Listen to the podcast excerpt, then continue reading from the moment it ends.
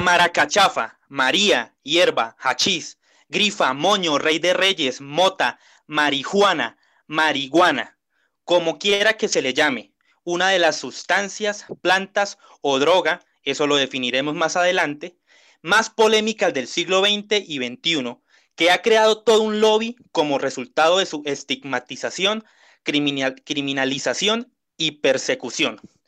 Hoy, en Ciudad Futuro, estos siete hijos de Cúcuta y nuestros invitados e invitadas hablaremos de la marihuana. Bienvenidos. Bueno, eh, muy buenas noches a todos nuestros eh, podcast escuchas. No sé si esa sea la manera de denominar a las personas que, que escuchan podcast, pero podemos acuñarlo en esta noche. Bienvenidos también a nuestros invitados, eh, a Karin y Luis, ya los estaremos presentando como es debido. Y pues vamos a, dar más o menos la estructura del podcast de hoy para que todos sepan de qué vamos a hablar concretamente. Vamos a iniciar con lo básico, con lo esencial. Vamos a intentar definir qué es la marihuana. Pasaremos a hacer una distinción entre si es una droga, si no lo es, cuáles son sus usos, cuáles son los pros y los contras de sus usos y eh, al final haremos una retroalimentación pues sobre el tema, sacaremos nuestras conclusiones, trataremos de dar soluciones a los problemas que en el camino nos... Eh, bueno, entonces eh, yo antes, antes de presentar a, a, Karin y a Luis, quiero preguntarles, muchachos, eh, ¿cómo están hoy? ¿Cómo se sienten? ¿Qué tal la semana? Bien, bien, muy bien. Pues hay un poquito polémica, ¿no? Las redes sociales están en un boom. la lanzada de, de, este cohete de SpaceX, tantas noticias de los MOOCs otras de contra el racismo, la vuelta de las ligas, deporte, o sea, bastante noticias, bastante una semana bastante volvió, movida. Volvió Anonymous, ¿no? Sí, esa es la otra. En aquella época, cuando estábamos juntos trabajando y teníamos todos estos proyectos, también fue el auge, curiosamente, de Anonymous. Yo lo primero que pensaba era que eran los de la película esa de Bebe Vendetta, en ese año que 2008, 2009, era que estábamos como en noveno. No, como 2011.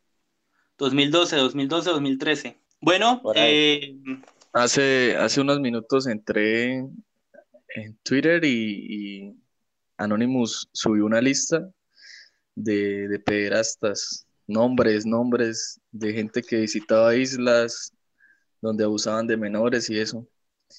Eh, sí, por ahí hay información de que Luis Carlos Sarmiento Angulo y nuestro querido Andrés, Pastrana. están involucrados en esto, pero pues vamos a ver cómo se va desarrollando a lo largo de la semana esta información, ¿no? Bueno, yo quiero presentar ya a nuestros dos invitados. En primer lugar, eh, desde la ciudad de Cúcuta, la perla del norte, el portón de la frontera, Karin Raigosa. Ella es activista ambiental, estudiante eh, de Ingeniería Biotecnológica de la Universidad Francisco de Paula Santander, pertenece a la plataforma Mujer y Género y también eh, al colectivo de Juventudes Unidas por la Sostenibilidad del Planeta, así como a la organización, internacional Free Day for Future, que se dedica precisamente al activismo en temas ambientales. Hola, Karin, ¿cómo estás? Eh, hola, buenas noches, ¿cómo están? Eh, pues yo estoy bien y usted cómo está. Bien, bien. Bueno, em, vamos con nuestro otro invitado.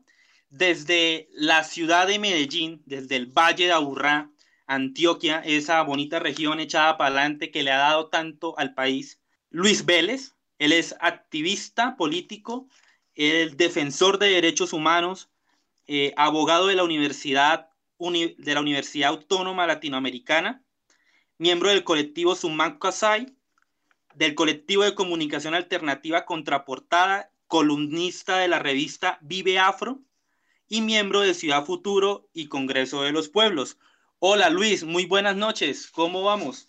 Un par de cositas. Todavía no abogado porque me falta terminar el inglés, pero ya aportas del título y es de Ciudad del Movimiento. Ah, dije Ciudad Futuro, ¿verdad? Eso creo que debería corregirlo porque siempre dice como lo mismo. Es, la confusión pues por, por, la, por el compartir de términos, perdón. Ciudad Movimiento, Ciudad Movimiento, claro. Eh, bueno, entonces, sin más preámbulo, empecemos muchachos. El que quiera, ¿Qué es la marihuana? Pues bueno, voy a tomarme como la palabra. Pues en esencia, desde la concepción básica, la marihuana es una planta que forma arbórea de la familia cannabis, la cual como históricamente ha sido empleada en distintos usos y la marihuana dentro de la familia cannabis activa ha sido como la mayor generadora de polémicas porque también debemos tener claro la existencia de su hermana o su prima, como queramos verla, que es el cáñamo o el cáñamo industrial, como se ha denominado. Él habla desde el punto más como de la taxonomía de la planta, ¿no? Pero hablándolo ya desde el punto, pues empecemos a hablar de que es una planta medicinal. Sí, es algo que realmente si nos vamos a buscar en internet y colocamos qué es la marihuana, lo primero que nos va a votar internet es que es una droga y va a votar como tal Wikipedia, lo que sea que busquen, es que es una droga y es que es una sustancia alucinógena, cosa que para mí, para Karim, no funciona de la misma manera y con el, con el, o sea, a medida que vayamos hablando se van a dar cuenta el por qué, pero determinar que tu primer objetivo es ser algo medicinal. Claro, muy de acuerdo con eso. De hecho, pues depende de su uso, es que eh, digo yo, ¿no? Que se puede de pronto a considerar medicinal o, no, o de pronto recreativa. Sí, eh, muy interesante los estudios que se han revelado acerca de esta, de esta famosísima planta y que ha sido satanizada durante muchos tiempos aquí en Colombia, ¿no? Un tabú. Es que en esa misma vía del reconocimiento y el sentir medicinal que tiene la planta, podemos ver que la satanización a la misma inicia hace unos siglos por acá, pero históricamente la humanidad en esa relación humano-naturaleza, en esa relación del humano con las plantas, ha reconocido los beneficios que tiene la marihuana y las distintas formas y usos que pueden existir para la misma. Entonces hay documentos de China, hay archivos de Egipto, hay cuestiones de la India, incluso de los Vedas, hay muchos ámbitos y concepciones que se le han dado a la marihuana que incluso trascienden esos dos ámbitos netamente o medicinal y recreativo y también abren las puertas a pensar en un ámbito espiritual y en un ámbito como de producción, por así denominarlo, o de un ámbito más industrial. Sí, qué bueno que se le ha dado de pronto un poco paso a la, a la ciencia por encima de, de tantos prejuicios y, y, de ignorancia, ¿no? Eh, con respecto a, como lo mencionaba, así algo de historia, eh, algo que sí yo no sabía y me pareció súper impresionante son los, más o menos, los hallazgos arqueológicos, a qué fecha es que nos, nos, nos dice que la marihuana ha sido cultivada, procesada y demás. Esa fecha sí realmente es 5000 antes de Cristo, o sea, yo pensaba que no era tan, tan hasta por allá, ¿no? Como de tanta, tanta historia y tanta relevancia es que vamos a hablar de partir desde un punto, es una planta, ¿sí? Y es algo botánico. Entonces, obviamente, eso no proviene de algo de ahorita, sino que sí sus descubrimientos o que fueron más o menos dándose cuenta de para qué servía, fue en más o menos unas épocas para acá. Pero si vamos a hablar, eso tiene que existir desde que se creó prácticamente la Tierra, porque es una planta. Bueno, yo, han dado aquí una serie de, de usos, ¿no? Eh, pues han dicho que sirve para la producción, es medicinal, puede ser espiritual, eh, puede ser recreativa, pueden haber más naturalmente. Sin embargo, yo quisiera preguntarles concretamente sobre el uso que más recae y que más al que más se le ha dado caña en el imaginario del colombiano, al que más le ha dado caña la institucionalidad, los medios de comunicación y las instituciones tradicionales, y es el de definir la marihuana como droga.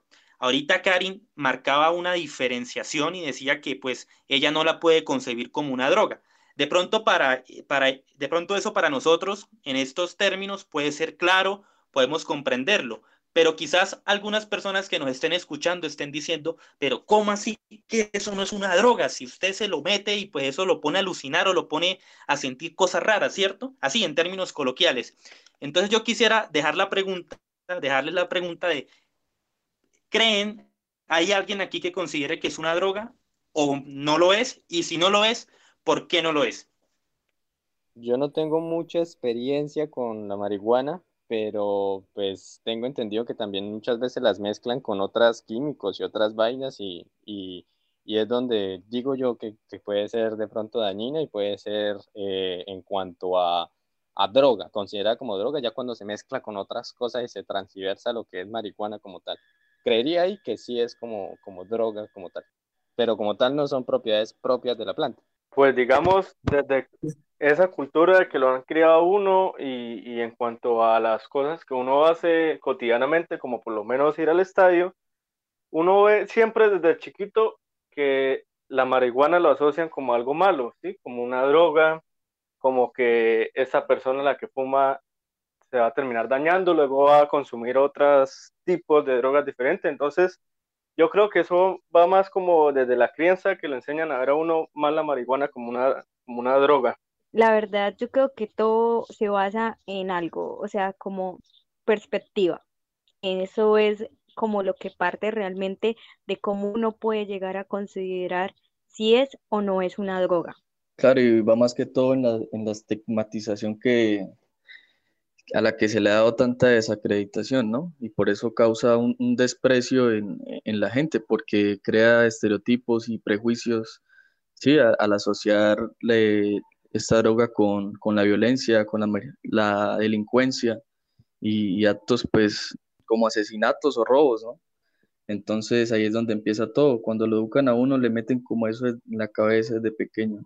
Es que si miramos las partes esenciales como dijo la compañera Karim en el momento de definir la planta, esta es netamente medicinal.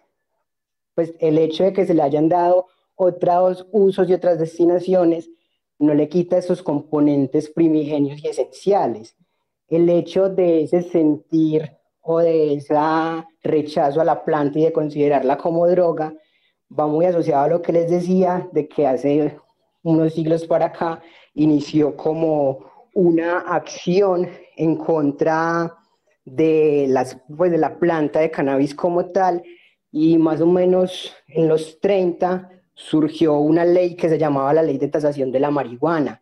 Esta ley surge, si mal no recuerdo, en Estados Unidos y genera un amplio boom de rechazo a la planta, de segregación de la misma y de que empiecen a darle una connotación de droga, cosa contraria a lo que es la planta, que incluso en ese nuevo auge de los ámbitos investigativos, de acercamiento a la planta, de conocer de esta, han llevado que a la misma Organización Mundial de la Salud hace unos años solicitara la exclusión de la marihuana de la lista de drogas porque realmente no lo es tendríamos que también irnos a la parte de que lo mismo pasaba con el alcohol y lo mismo pasaba con el tabaco, ¿no?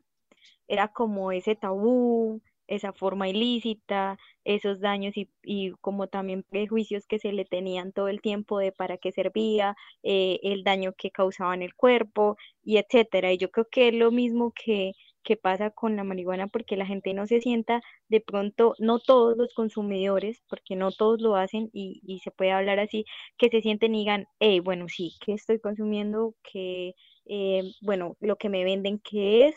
Eh, lo que usted me está vendiendo, qué sustancia es, y yo la puedo reconocer, eh, etcétera, infinidad de cosas a la hora de ser un consumidor, a ver cómo lo digo, ser un consumidor consciente, y un consumidor responsable de saber qué se está haciendo a la hora de consumir.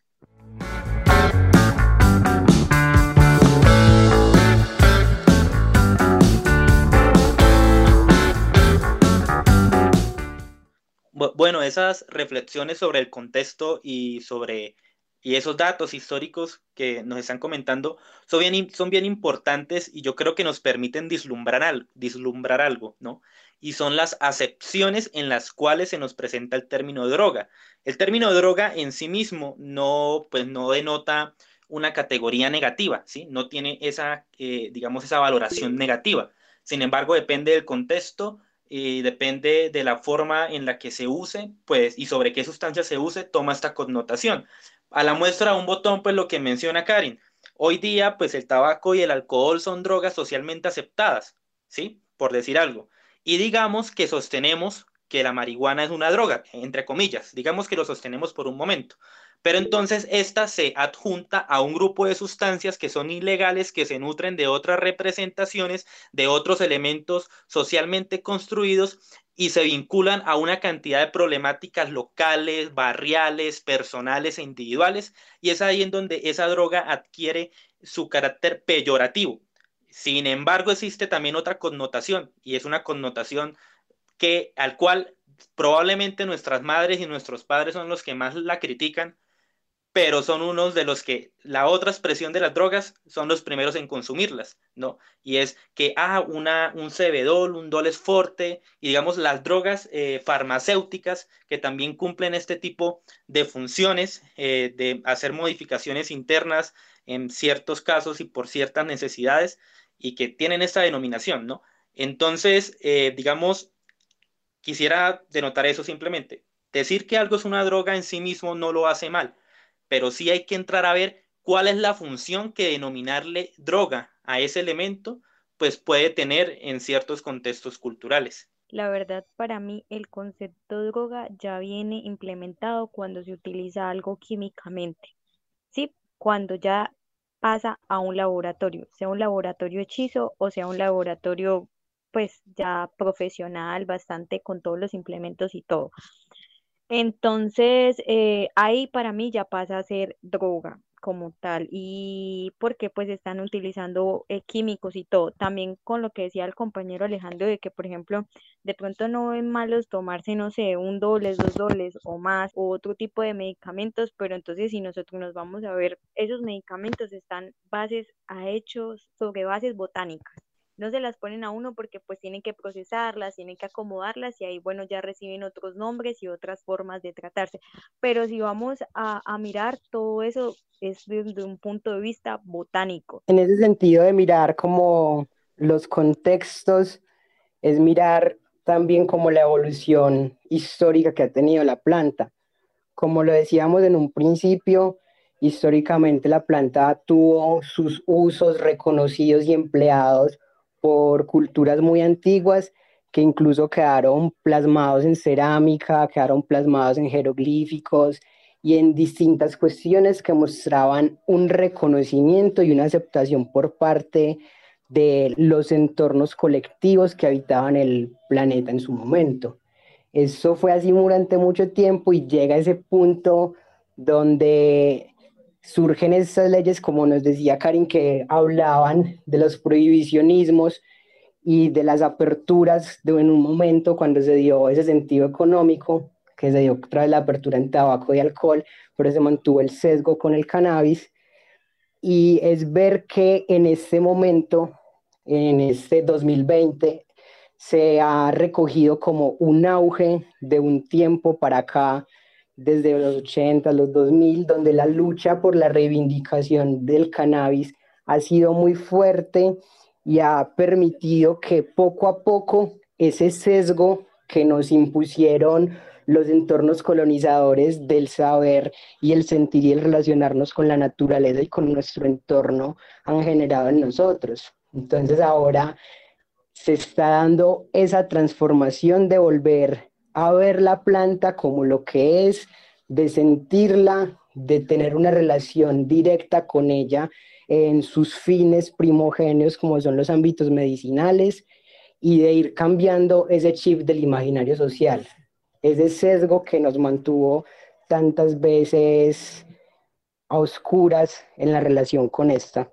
a él nombró varios colectivos, ¿no? Pero el colectivo con el cual uno más como puede hacer afinidad, obviamente hay ciertos tipos de colectivos que tienen sus nombres, pero yo creo que el que todo el mundo conoce o con el que todo el mundo hace referencia es el colectivo 420, 420 ¿sí? Y que es a nivel internacional, que es que todo el mundo sabe que eh, hay marchas, eh, se hacen pues no solo marchas, sino también protestas en todo tipo de los sentidos con respecto a que, como decía el compañero Luis, se debe ver como con ese tabú y con eso de que realmente pues sus funciones son negativas y no pueden llegar a ser positivas, porque esos, o sea, la gente piensa que sus funciones son más negativas que positivas. El compañero Luis nos mencionaba algo acerca de, de, este año 2020, yo consulté algo que me parece pues, pues chévere resaltar y que de pronto es una noticia que, que, que no, no, no la vemos porque pues, hay un virus y no nos tiene el 100% del tiempo hablando de, de, pandemia, de COVID. Y, y, esta noticia me pareció muy chévere. Eh, que en marzo de este año 2020, el INVIMA, eh, Instituto Nacional de la Vigencia, Vigencia de Medicamentos y Alimentos, autoriza la venta de productos eh, a base de cannabis medicinal. De hecho, los estudios aquí en Colombia fuimos casi uno de los eh, últimos países en, considerar estudios con la marihuana eh, a partir del 11 de agosto del 2007 por parte del Ministerio de Salud y Protección Social. Entonces esa, esa noticia me pareció muy chévere y me gustaría como, como tocarla ahí. Este año se junta con una serie de años que han venido siendo hito en ámbitos legislativos en torno al cannabis en Colombia. Hace unos años se dio como la posibilidad de acceder a unas licencias de cultivo, de transporte y de procesamiento de la planta, eh, las cuales se han ido otorgando muy lentamente. En este momento hay como más de 196 licencias en espera e incluso eso ha llevado a que entornos administrativos estatales se lo piensen.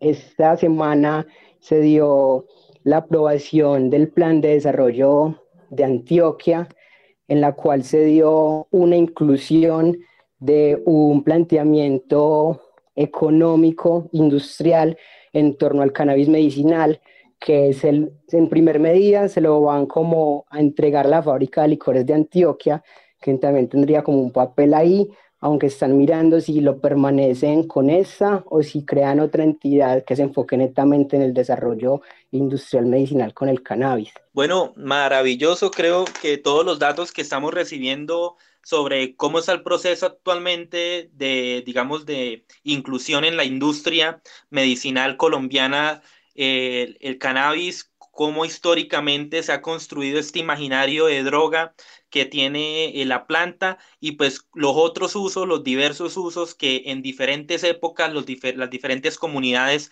eh, le han otorgado, ¿no? Bueno, ya se han resaltado eh, de manera reiterativa, digamos, la definición de que es una planta, de que tiene beneficios y demás. Yo quisiera que pasemos a otro tema y es que hablemos concretamente de los pros y los contras que tiene esta planta. Hablar de que algo tiene contras naturalmente no es decir que es malo porque todo en esta vida tiene cosas buenas y tiene cosas malas. Y el ejercicio de reconocer de pronto aquellas cosas malas permiten, digamos, que se pueda buscar una solución a ellas o que se pueda facilitar la comprensión para aquellas personas eh, que le dan un valor primordial a los elementos negativos y no a los positivos. Entonces, ¿qué les parece si intentamos hacer esa lista? De pronto la compañera Karina me, me podría colaborar con una información ahí que, que, encontré y me pareció muy chévere resaltarla. Eh, más o menos en los años 40 y 60, eh, un químico estadounidense Roger Radans y el científico búlgaro Rafael Mechelen hicieron grandes aportes descubriendo que la marihuana tenía más de 500 químicos diferentes en los cuales estaban, eh, los cito textualmente, terpenoides, flavuloides y los más curiosos e interesantes para estudios, los cannabinoides. ¿Y por qué son tan interesantes? Pues resulta que también se descubrió que, el cuerpo humano, nosotros, tenemos receptores para esos canaboloides, ya que nosotros mismos generamos eh, canaboloides. Entonces, eh, no sé si de pronto Karim me puede hacer algún aporte al respecto. Bueno, sí, claro, compañero. Eh, bueno, mire, los cannabidiol, que no sé, pues yo los conozco así, es como el proceso que aumenta en el ser humano, como el apetito, el sistema como de regulación del dolor, el sistema psicotrópico, el sistema de las partes de también recreativas del cuerpo y pues también produce como efectos secundarios pues en el cerebro y de la salud en general, pero de forma beneficiosa, así de algo que realmente es algo positivo para el ser humano. No es algo que, por ejemplo, pero bueno, también hay que apartar algo, dependiendo de qué sustancia estoy consumiendo, ¿sí? Porque si yo estoy consumiendo algo que es totalmente cultivado y o sea, cultivado de manera orgánica de manera eh, que sus químicos y todo lo que se lleguen a utilizar, eh, porque pues ustedes saben que algunas plantas o algo tienen que tener fertilizantes y sus cuidados, entonces también que la planta para que llegue a esas funciones tiene que ser cuidada de una manera eh, o procesada químicamente en un laboratorio. Con respecto a los cannabinoides, hice una consultica aquí rápido eh, hay algo que se llama en el cuerpo humano sistema canaboloidal, conforma lo que son el sistema inmunológico, eh, control del dolor, como usted lo mencionaba, el sistema cerebral, ciclos del sueño, sistema digestivo, estado emocional, coordinación psicomotora, desarrollo de densidad ósea, hidratación de la piel, sistema cardiovascular, y todo eso se le conoce como sistema canaboloidal. Estos son como uno de los apartados en los cuales se ha identificado plenamente la existencia de los receptores de cannabinoides en nuestro cuerpo. Pues, nuestro cuerpo tiene eh, uno más amplio que es el sistema endocannabinoide. El sistema endocannabinoide está conectado con esta multiplicidad de receptores, de los cuales han identificado plenamente el receptor CB1 y CB2. El CB1 está en el sistema nervioso central y el CB2 está en el sistema inmunológico. Por eso se han podido determinar estas acciones o estos ámbitos de nuestro comportamiento físico y metabólico en los cuales se ha venido conectando el cannabis también.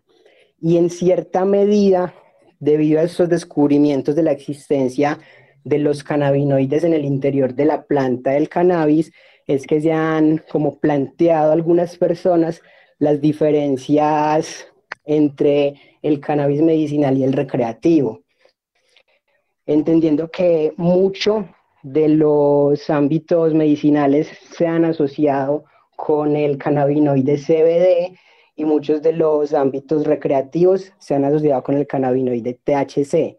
Esto no excluye que el THC tenga componentes medicinales, sino que como el THC posee unas reacciones también como psicoactivas, ha estado muy acompañado de ese sesgo histórico frente a la planta. Por eso es que las plantas con CBD, que tiene menos acción psicoactiva, ha sido mayormente aceptada y reconocida como la acción medicinal de la planta. Hay otro que en este momento se me va, ¿cómo es? No me acuerdo si es CBN o CBH, que también ha demostrado la existencia de una serie de componentes muy beneficiosos para la salud humana en su, pues dentro de su composición.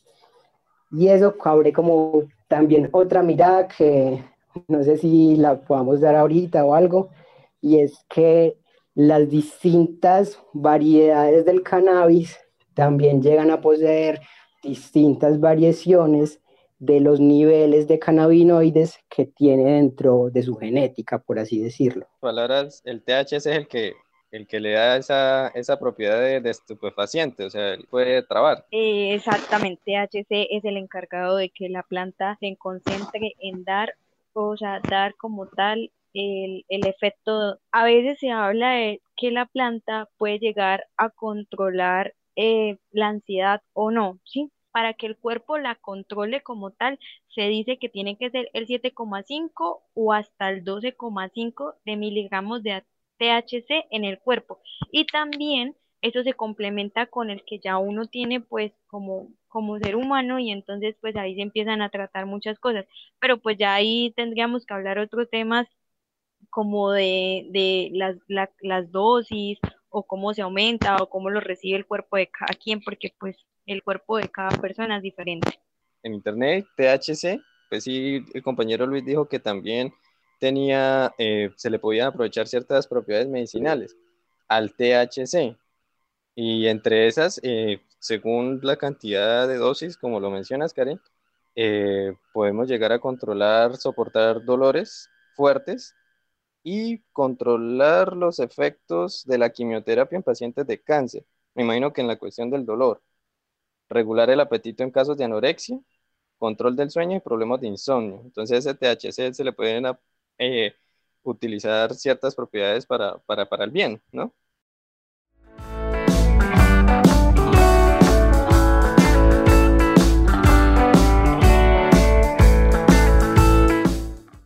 Bueno, yo, yo, quiero hacer un poco de abogado del diablo, ¿sí? ya que estamos hablando también del cannabis, yo quisiera, no sé, intentar pues ponerlos como le gustaría a la gente allá en casa, ¿no? A la gente de bien, pues ponerlos contra la pared, digamos, ¿no? Y es que, eh, y voy a citar al, al, al burgomaestre, el último gran alcalde de Bogotá, por supuesto, el doctor sin doctorado, Enrique Peñalosa, que una vez escribió un sabio tuit que decía más o menos así, lo voy a parafrasear. Es que cuando eh, la policía va y le pide al consumidor en el parque, no está buscando al poeta bohemio que se fuma un porro para escribir un poema, sino que está buscando es al distribuidor, al que, da al que trabaja en microtráfico, al que incita a los niños y a los menores de edad al consumo. Colombia es una sociedad sumamente desigual en, el, en la cual, digamos que los efectos del consumo de sustancias, eh, bien sea la marihuana, bien sea otro tipo de sustancias, eh, aunadas a las condiciones de desigualdad, pues derivan en una cantidad de problemas que no deberíamos tener, ¿verdad? Entonces, digamos, frente a esa realidad colombiana que es el narcotráfico, que es el microtráfico, que es la igualdad y, sobre la cual se relaciona el consumo, el tráfico, el porte de marihuana, eh, principalmente de uso recreativo, ¿cómo se podría salvar esta distancia de la estigmatización que se construye alrededor de esto? Porque, digamos, se ha estigmatizado desde la mentalidad de, los padres conservadores que, implantan esa idea de los, de los hijos, ¿no? Como le mencionaba Felipe. Entonces, pues ahí sí, pues sería concientizar más a la gente, no sé, de pronto eh, darles a entender los usos positivos que se le puede dar a la planta y no satanizarla como, como mencionábamos. Creería que pronto por ahí. Aquí pasa un problema. Yo pienso que no habría mucha discusión las personas acá, por lo menos en Colombia, hablando solamente del país, consumieran la marihuana por primera vez en una edad adulta, ¿sí? Creo que si se hiciera una edad adulta, aprendería las personas a no ser tan, tan dependientes, a no volverse dependientes de ella. Pero tenemos un problema en Colombia y es que el 12.4% de los consumidores de marihuana la probó antes de cumplir 10 años. 10 años. Y actualmente, eso es un estudio de 2013, si no estoy mal, y actualmente vemos que nuestra, nuestros muchachos de 12, 13 años ya tienen conocimiento, se le inducen en la música, se le inducen eh, muchos medios, ¿sí?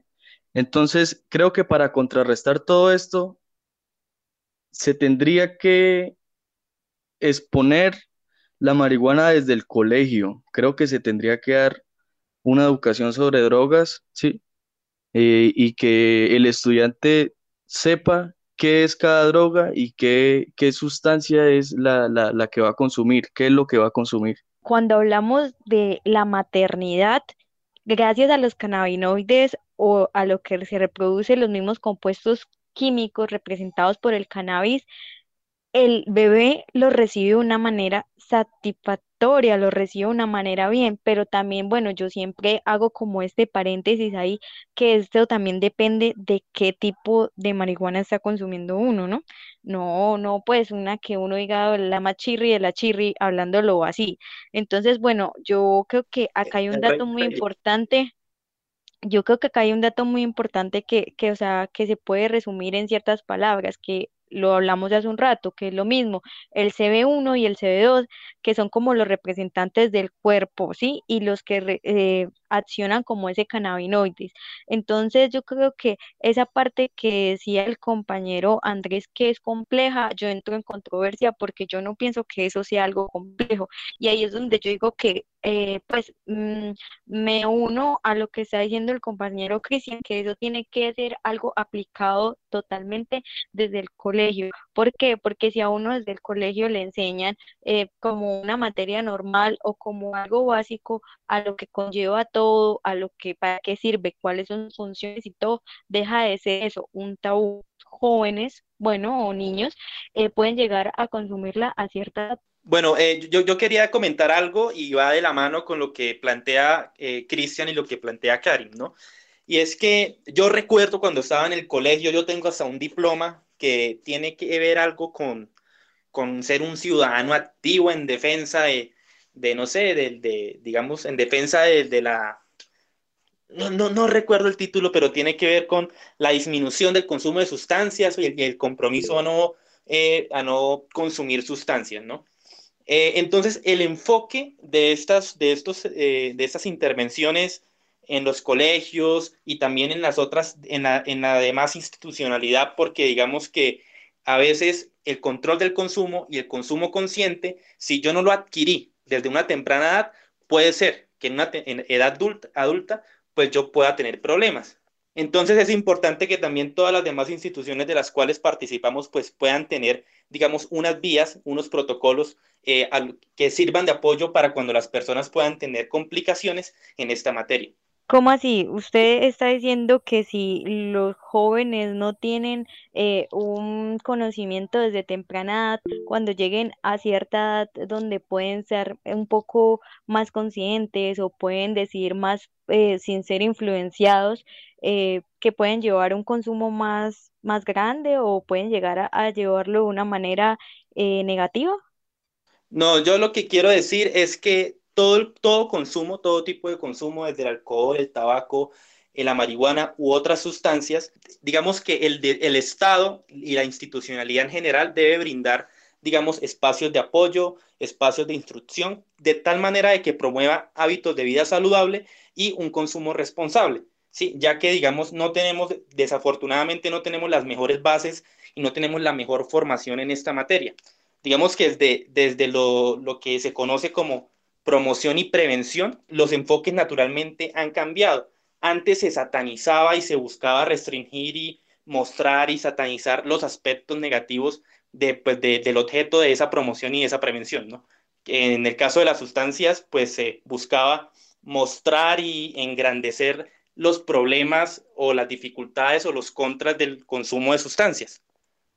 Sin embargo, en la, en la actualidad entendemos pues que esto no es ningún método adecuado, y que esto, en vez de generar que las personas asuman un consumo responsable, las margina. Entonces, es a eso a lo que yo hago referencia y que este apoyo no tiene que restringirse solamente a la época del colegio, sino que debe estar en todas las etapas eh, de la vida del ser humano. Es que yo creo que esta acción para dar transformaciones efectivas debe estar acompañada en distintos ámbitos. Si bien el ámbito del aprendizaje tanto en escuelas, colegios, universidades, instituciones técnicas, universitarias y demás es fundamental y debe estar presente. También debe esto estar de la mano de unas transformaciones legislativas frente al reconocimiento de la planta, frente a las medidas y opciones de cultivo y autocultivo, frente a distintas formas de categorizar o entender el consumo y el consumidor.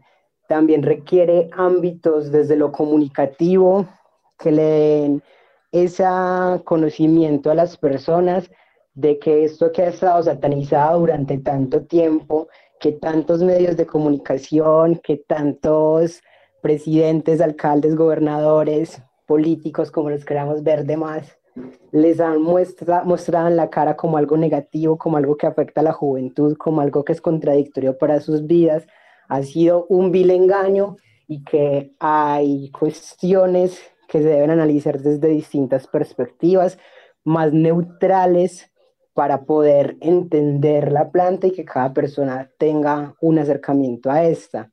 Yo me acuerdo que cuando yo entré al colegio, mi primer clase fue con un profesor que dictaba la cátedra de español, pero él durante dos semanas nos dijo que no nos iba a dictar español, sino que como el colegio compartía el campus con una institución técnica universitaria, íbamos a estar muy encontrados con distintas sustancias durante el tiempo en el colegio.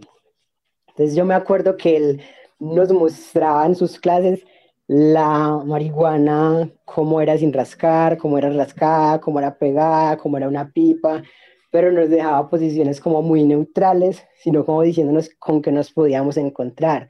Lo mismo hizo con el perico, lo mismo hizo con el popper y con otras sustancias, como permitiendo una especie de conciencia de a qué te podías enfrentar en el mundo del el entorno con que se compartían y qué acciones podían acarrear eso para nuestro organismo.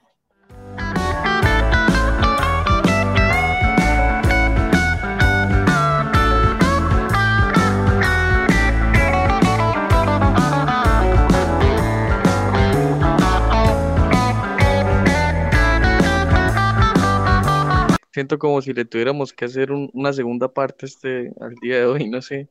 Coloque ahí, si tenemos más de tantas reacciones en este video, le haremos una segunda parte.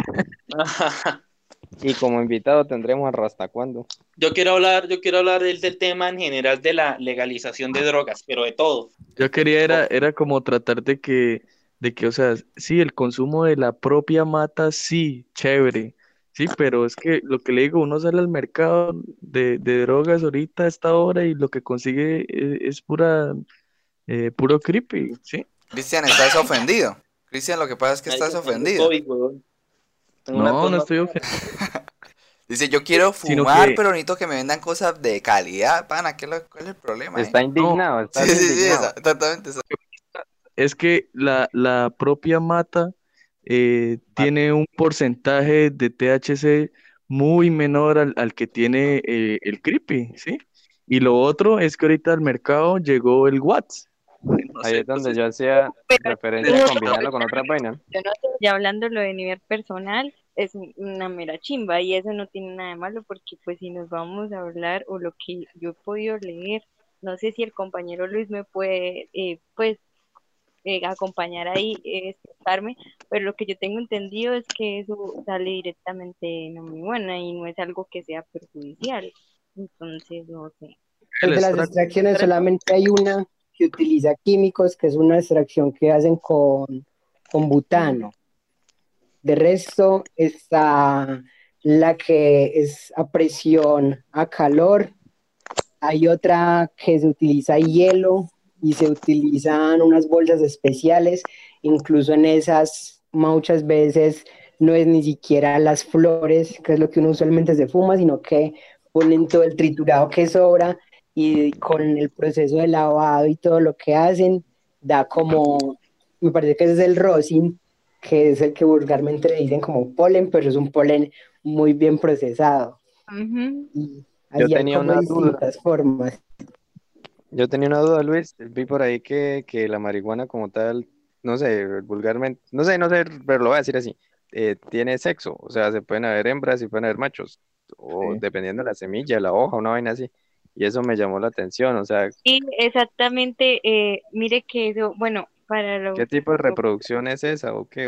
no entiendo. Bueno, para la floración. Es, busca una cosita acá para complementar. Piedra, papel la tijera. Eso es algo complejo porque, bueno, yo cuando empecé como con el tema de que voy a hacerlo como autocultivo, eh, eso es muy fácil germinarlas, pero es muy difícil el proceso de que duren y que en serio crezcan y en serio eh, cuando yo empecé a, como a mirar a ver de que si era macho o hembra, eso yo lo pude reconocer hasta hace como un mes, sí, que la planta ya tenía, ya tiene más de, cuatro meses. Eh, no, mentira, esta planta mía hasta ahora tiene tres meses, recién cumplidos, pero están está súper grande. Entonces, sí, es una bebé, pero eh, pude reconocer realmente qué son y bueno, pues yo hice un proceso o que un profesor me dijo que, les las pusiera en catador de agua. Eh, ¿Qué significa eso? Agarro la semilla, porque pues yo no lo quería hacer con semillas feminizadas, porque a mí las semillas feminizadas me parecen que es lo mismo que utilizar eh, alimentos transgénicos. Entonces, eh, él me dijo que agarrara eso, catador de agua, entonces en un, en un como en una cosita pequeña, no sé, una tapa, yo le hice en una tapa y metí las semillas y las que quedaran flotando eran las que eran prácticamente machos y que no me iban a servir. y las que se hundieran eran las hembras, pero hay que estar muy pendiente porque pues al principio cuando uno las echa todas, ellas quedan todas arriba y entonces toca estar pendiente de cuáles se bajan o así porque después puede que todas se bajen. Ah, Entonces, si, si usted sabe el sexo, si usted sabe el sexo, le pones nombres. yo les No. tengo nombres, yo Sí, sí, sí. le tengo nombres y, y bueno, yo les voy a decir los nombres, Facunda, Eso, Federica, eso. Fidela y Florentina. Sí, pues uno le puede poner el nombre independiente del sexo. El sexo lo que afecta a la planta es cómo va a ser la, la parte de la floración.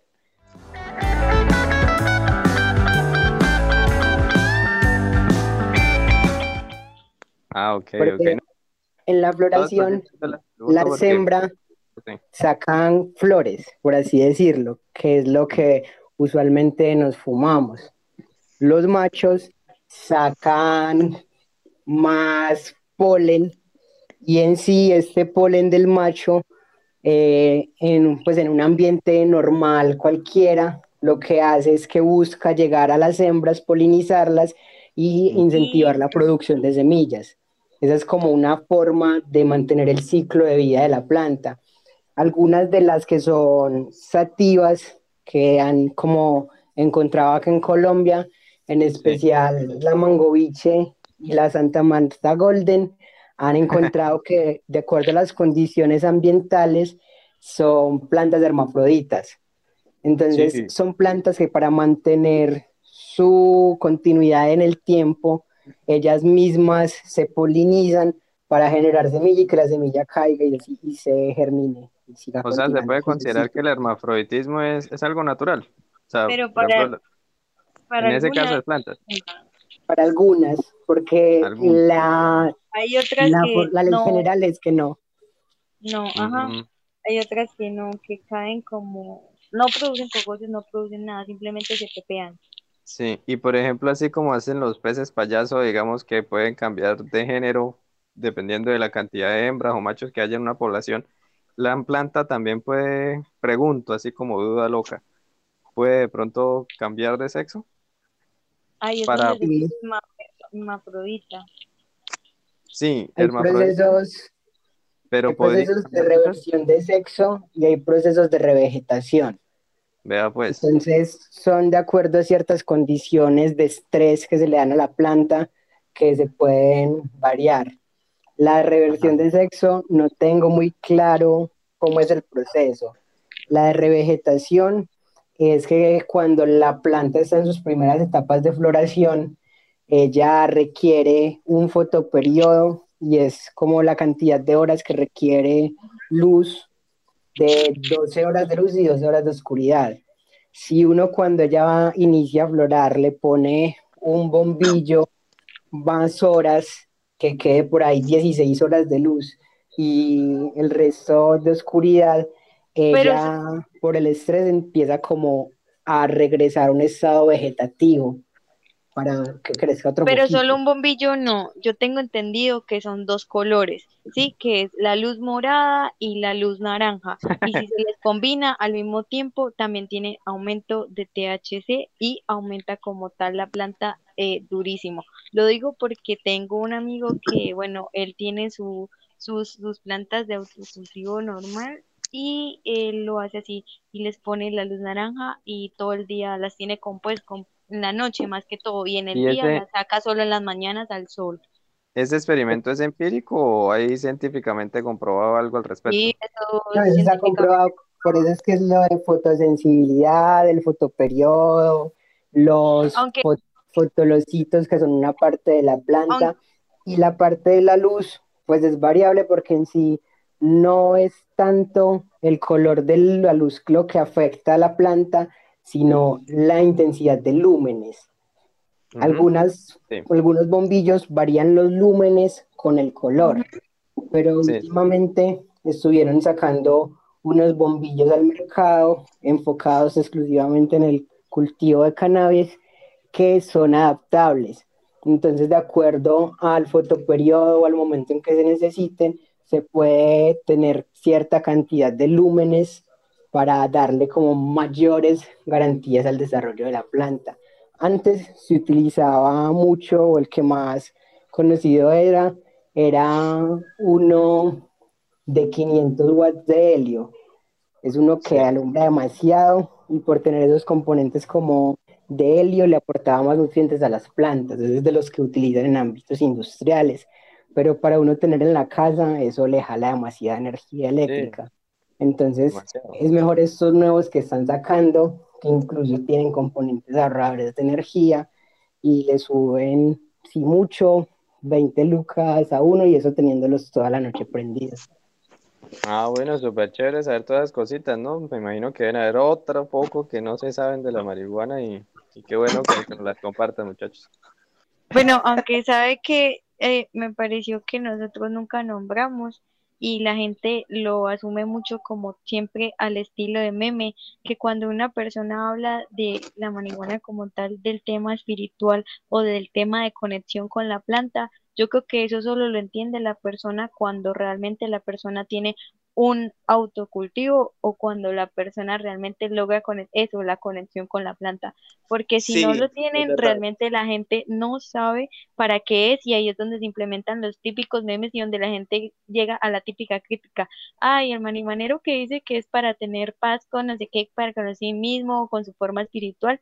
Y yo creo que eso sí se necesita. Bueno, o no sé si es que yo soy muchacha con las plantas, pero yo hasta música les pongo y cierto tipo de música les hablo las miro y pues ustedes pensarán que es mentira, pero cuando yo no lo hago, la planta se achicopala totalmente. Como en planta versus zombie, que no le colocamos. Se achicopala totalmente y me toca literal ir, echarle agua, hablar con ellas y vuelven y eso es como tomarle una foto triste, porque lo he hecho, tomarle una foto triste y tomarle la foto después de hablarle y tales. O sea, yo, pues, considero que eso sí es así yo estoy de acuerdo con el tema de los memes y de que todo, de que tenemos derecho a burlarnos de todo, ¿no? Desde, digamos, el reconocimiento de los límites y de que, ah, y de que eso se asume como una ironía, ¿no? Pero en, digamos que en este caso específico yo le doy la razón, Karin, en lo siguiente, y es que las personas que pueden experienciar, digamos, una dimensión espiritual con la naturaleza, con las plantas o con entidades eh, supraterrenales, pues pueden, digamos, hacer ese tránsito, ¿no? Pero, por ejemplo, yo pongo mi caso yo me considero materialista y para mí esas cosas no tienen un sentido, ¿sí? Entonces, para mí es difícil concebir eh, que, por ejemplo, si yo llegase a consumir plantas, eh, plantas, brebajes sagrados, yo pueda generar un tipo de relación espiritual. Para mí es difícil concebirlo. Sin embargo, pues debe reconocerse, digamos, en la autonomía de las poblaciones, de los territorios, de las comunidades eh, autóctonas o indígenas que pues tratan de promover esas ideas, ¿no? Y debe respetarse, por supuesto. Pero digamos que desde el ámbito de los memes, lo perjudicial es cuando la gente se lo cree.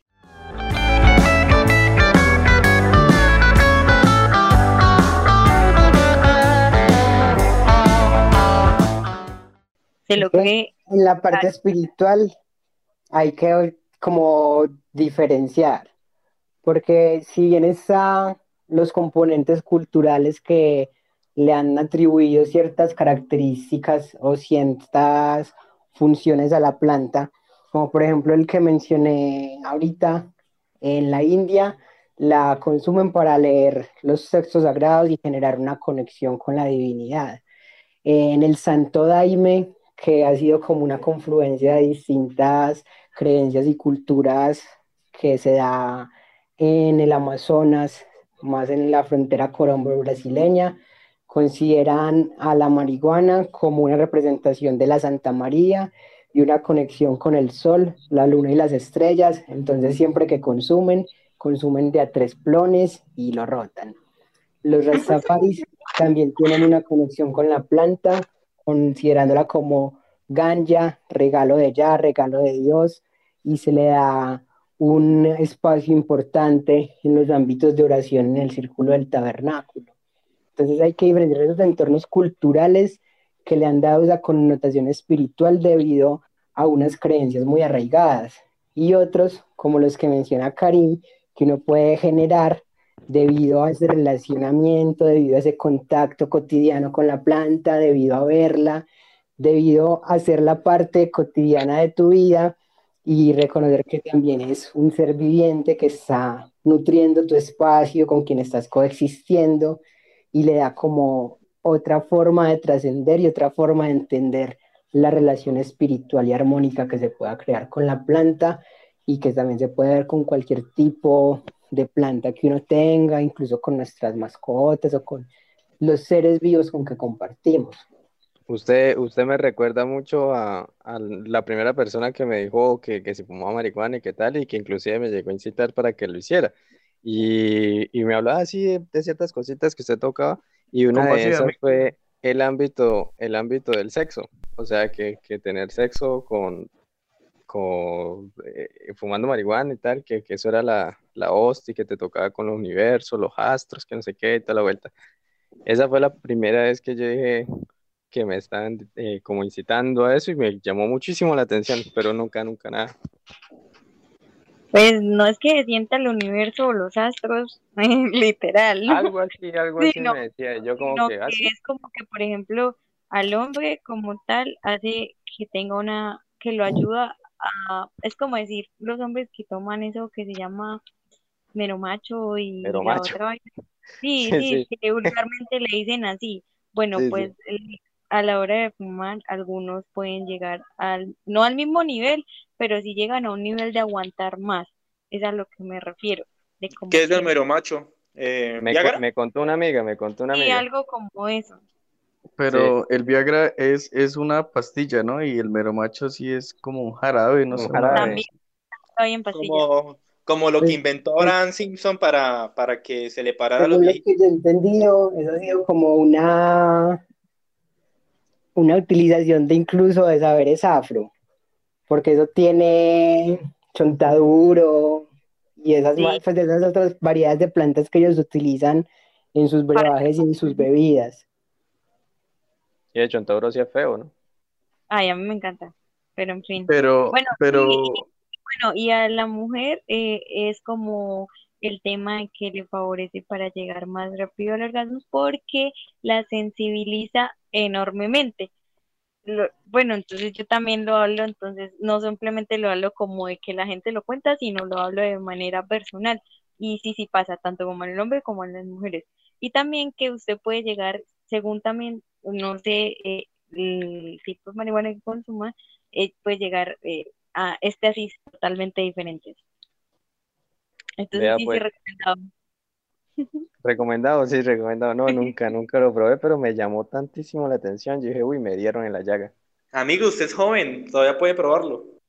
Bueno, y, yo creo que no es solo en ese ámbito, ¿no? Hay, hay como otros, o sea, el, sabor de, las comidas, ¿no? Como que se multiplica, se, se, sensibiliza el gusto y también a la hora de conciliar el sueño. Algunos, porque, ah, bueno, a mí como persona, a mí me quita el hambre y puedo llegar a, adelgazar, puedo pasar todo un día sin comer y solo literal tomando café y... Esa es la dieta. Sí, sí, como tal. Entonces, no, no, no es como que realmente así y, y, en cambio tengo otros compañeros que lo que les hace es como literal parecen, no sé, comen, tienen que comer y comer y comer y como lo que le llaman la cometrapo. O bueno, la típica que sí, come trapo. Entonces, ¿qué les pasa así? A mí, obviamente me ha pasado, pero así como que no, no me funciona así. A mí sí, sí me parece que, que todo como que agarra un mejor gusto. Que Luis quiere hablar y nadie lo deja. No, pues es que la parte de la comida, de la comida, el sueño y todo depende de varios factores, tanto de los metabolismos, que todos los metabolismos humanos, si bien tienen constituciones similares, son distintos, como también de la planta, porque no todas las plantas que se encuentran por ahí tienen los mismos niveles de cannabinoides, entonces no van a producir los mismos efectos.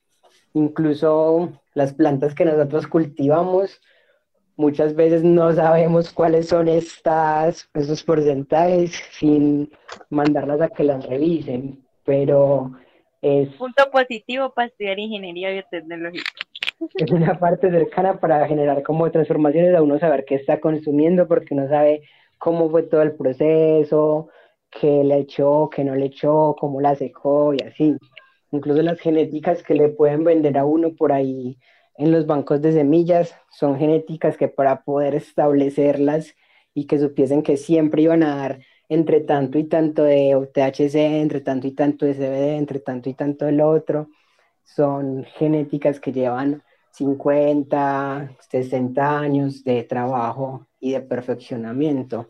Y eso que muchas veces, si bien hay algunas que utilizan componentes químicos, hay otras que son más a prueba y error y simulación de entornos como permaculturales, si se quiere ver así, y es que emulan los comportamientos de la planta y la van reproduciendo y la van como cruzando entre las genéticas que, están como investigando hasta establecer otra nueva genética más acorde a los intereses que ellos tengan. En este momento encontrar una genética 100% sativa o 100% índica es casi imposible. Todas están cruzadas y con porcentajes distintos de todo. O sea, ¿se pueden hacer injertos con la marihuana? Sí, pues con todo el tipo de plantas se pueden hacer injertos. Pero una pregunta, ¿usted está a favor o no está a favor a ese tipo de plantas, Luis? Yo o Luis, perdón. Luis, Luis. Ah. Pues depende de los procesos, porque por ejemplo acá hay una, un nuevo banco que están haciendo que viene de ser uno de los procesos de resistencia en Medellín fuertes en torno al cannabis y que su forma de estabilizar las plantas es emulando esos comportamientos naturales. Y lo han hecho tanto para aprovechamiento recreativo, obviamente, pero también lo han hecho mucho para potenciamiento medicinal.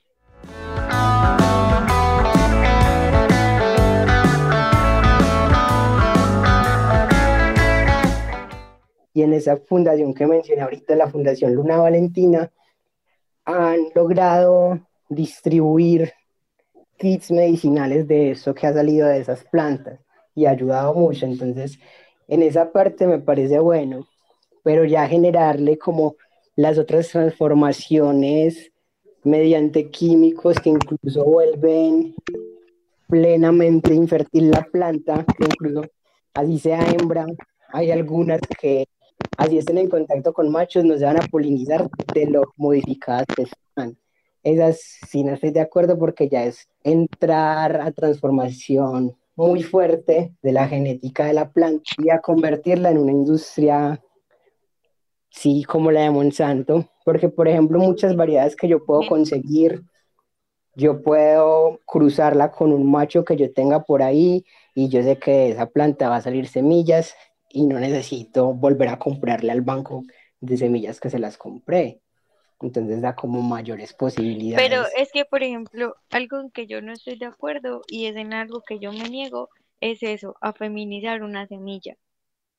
Sí, porque ya ahí de una yo le he quito su proceso inicial, a dejarla ser como tal. Entonces, yo, bueno, o, es algo que yo lo tengo así, de pronto en algún momento lo cambiaré, pero para mí ese tema no, porque yo pienso que feminizar una semilla y tratarla químicamente desde el principio, desde que ni siquiera ha empezado a nacer, es algo como tomar, comerse un tomate transgénico. Para mí, ¿no? Para Karim. Sí, por eso, como te decía, depende de las formas, porque incluso esas nuevas plantas que han descubierto en Estados Unidos y en otras zonas que son las rubeleris. Entonces ya tenemos indica, sativa, rubeleris y los cruces de todas. Han mostrado que en sus comportamientos es muy usual que por forma tradicional sean semillas de una genética femenina, que dentro de cierta cantidad de plantas femeninas nace un macho, entonces es como también ver qué partes están generando ese comportamiento natural y en cuáles está afectando tanto el comportamiento de la industria química que realmente modifica la planta sin permitirle esos procesos.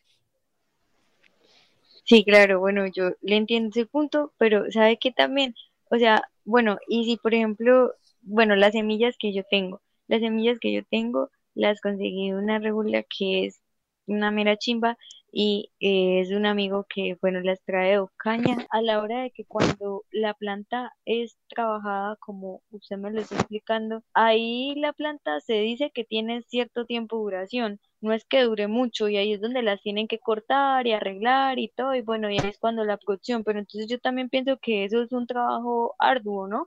Porque la idea, o sea, o bueno, como yo lo veo, uno puede generar que una planta tenga producción llevándola a su máximo rating a punto de, de, ciertos cuidados en seis meses, pero si se tiene más o menos así, puede llegar a, no sé, un año, pero entonces eh, la, la planta más o menos, o desde lo que usted puede llegar a saber desde un banco, ¿cuánto la planta me puede llegar a durar en ese tipo de producción? Lo que yo tengo entendido que me produzca bien y la producción no empiece a bajar su THC, etcétera, es dos años o año y medio. Entonces ahí yo tendría que estar en constante producción todo el tiempo para poder, porque en un momento las plantas o lo que yo tengo entendido que a la hora de secar las cortan de cierta manera para que no se pierda también el tipo de sustancia y no se seque, etcétera. Las cortan, las cuelgan boca arriba, algunas, ¿no? Pues todo el mundo tiene sus diferentes procesos y las ponen a secar y lo hacen de una manera eh, que, bueno, que, que la planta eh, tampoco pierda o se seque de una manera que, que uno quede chiclosa o quede fea o quede seca etcétera. Mi pregunta es, ¿qué pasa? ¿Qué pasa con la planta cuando funciona así? Pues es que ahí también depende de los porcentajes que tenga la planta. Es decir, cuando se están haciendo las modificaciones o los procesos para estabilizar una semilla, es de años porque las plantas van pereciendo en el tiempo, pero se va continuando con la próxima generación de esa semilla que se busca estabilizar. Entonces, por eso hay veces que uno mira los bancos y se encuentra con semillas que tienen X cantidad de generaciones. Ya para la parte como de periodos de producción, es de los porcentajes que tenga de índica, sativa o incluso si tiene rubelaris. Porque la rubelaris es una variación del cannabis que por sus características va a florecer en dos, tres meses, sí o sí. Entonces, con los cruces que hacen con la rudelaris es que crean las semillas autoflorecientes que en tres meses se van a estar dando una producción, no mucha, porque son muy pequeñitas. Eh, si son unas plantas con mayor porcentaje de sativa, sí se puede demorar 12 meses para empezar a florar. 18 meses para dar producción a veces. Entonces vamos a depender mucho de los porcentajes que tenga. Uno, las que se encuentra, no, como les decía, no son 100% de ninguna en este momento, debido a tantos cruces, tanto naturales como humanos, que ha tenido en el tiempo la planta. Las que nosotros comúnmente decimos pangolas son unas variedades que tienen mayor características activas. Entonces, por eso los cogollos son más sueltos, por eso es como un efecto más eufórico, porque son las características de los efectos de esa planta. Y es una de las más beneficiosas de cultivar porque el hecho de que el cogollo sea así sueltecito la hace más pues la demás como con una protección mayor a que le den cierto tipo de enfermedades que le dan a las variedades índicas, que son las que se han venido como extendiendo en su cultivo para sacar esas producciones de cripa. La cripa en sí es una índica mal cuidada, una índica que en su periodo de cuidado se ha tenido acompañada de procesos químicos para acelerar el periodo de producción y para aumentar la producción. Por eso es que se habla de la transformación que le hace a la tripa desde la semilla y la planta, sino desde las formas de cultivo de la planta.